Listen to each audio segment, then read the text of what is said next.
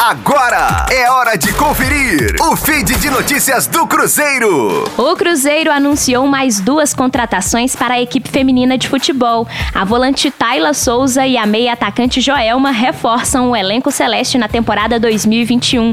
Tayla Souza, de 22 anos, é natural do Rio de Janeiro e iniciou a carreira no Vasco. Ela estava no Valadares de Gaia, de Portugal, antes de chegar à Toca da Raposa.